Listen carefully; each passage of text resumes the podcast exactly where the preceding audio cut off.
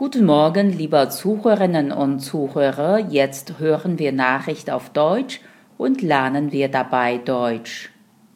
Wien, die lebenswerteste Stadt der Welt.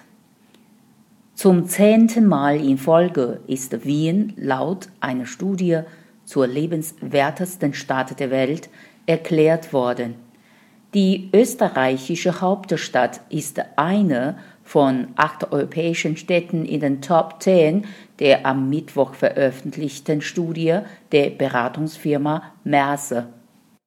Auch mehrere deutsche Städte schafften es in die Top 10. Auf Platz 2 liegt Zürich. Den dritten Platz teilen München, Vancouver und Auckland. Düsseldorf liegt auf Platz 6 gefolgt von Frankfurt, Kopenhagen, Genf und Basel.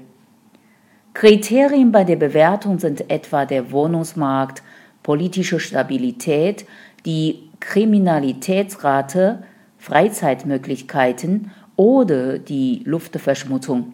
Insgesamt gibt es 39 Kriterien.